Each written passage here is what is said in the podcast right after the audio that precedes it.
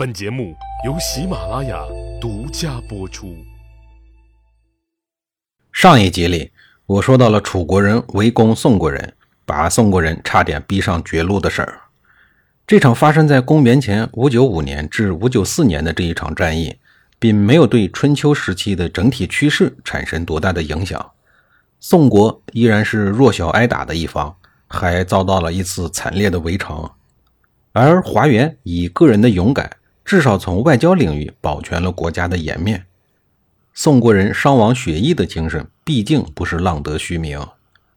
另一方面，这一次围城之后，宋国和楚国之间达成的形式上平等的和平条款，部分程度上缓和了两国从宋襄公时代开始的数十年敌对气氛，也为之后宋国的国际外交活动提供了更为广阔的空间。华元作为人质，一同跟随着楚庄王出使楚国，意味着宋国彻底服软。华元留在楚国的期间，了解到楚庄王爱琴如痴，就千方百计地将一个叫绕梁的琴给弄到了手中，并把这把琴送给了楚庄王。华元送琴可谓是良心用苦，目的就是为了亲近楚庄王，增进楚宋两国的关系，稳定安定和平的局面。果然不出华元的所料，楚庄王自从得到了绕梁以后，整天弹琴作乐，陶醉在琴乐之中。有一次，他竟然连续七天不上朝，把国家大事都抛在了脑后。王妃樊姬非常的焦虑，就劝说楚庄王：“君王您过于沉沦在音乐中了，过去夏桀酷爱莫喜之色，从而招致了杀身之祸。纣王误听靡靡之音，而失去了江山社稷。”现如今，君王如此喜爱绕梁之琴，七天不上朝，难道也愿意丧失国家和性命吗？楚庄王听了以后，陷入了沉思。但是他实在是无法抗拒绕梁的诱惑。对了，绕梁三日就是出自这把琴，可见其音质之优美，世间罕见。最后，为了江山社稷，楚庄王只能忍痛割爱，命令人用铁如意把琴砸成了碎片。从此，万人羡慕的民琴绕梁绝响了。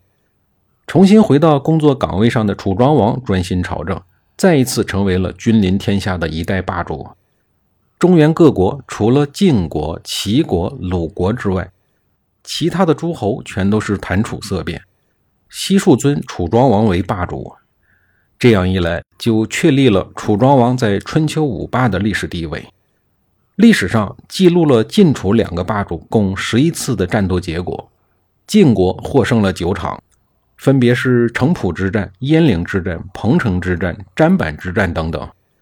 楚国获胜的两场为邲之战、北陵之战，这两战都是在楚庄王时期取胜的，成为了春秋五霸之后，楚国的事业在楚庄王的带领下一路乘风破浪，勇往直前。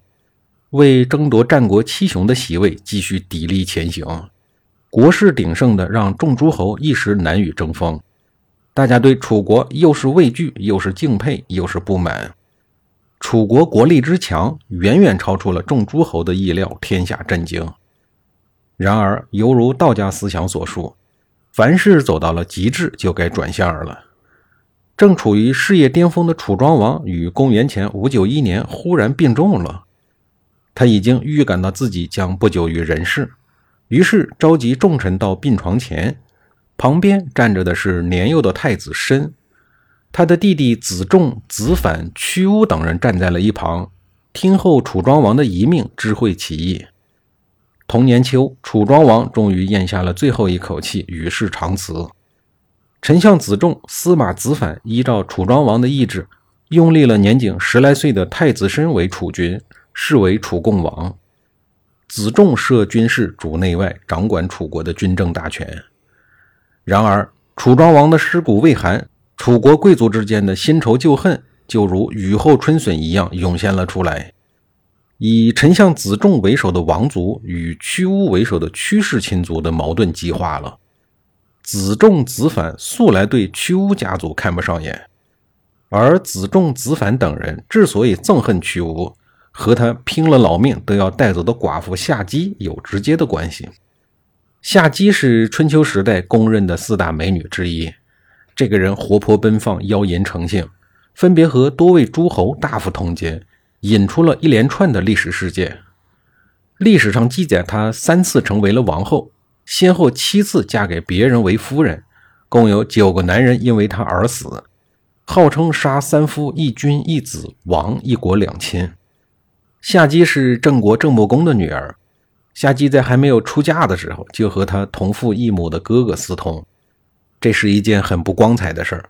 郑穆公大概觉得眼不见心不烦吧，就把夏姬远嫁到了陈国。陈国大夫夏叔玉是当时陈国国君陈灵公的叔叔。夏姬嫁到了夏家，七个多月就生了一个儿子夏征舒。老同志夏玉书也有所怀疑，但因为夏姬实在是太美艳了，他也没有去追究这件事。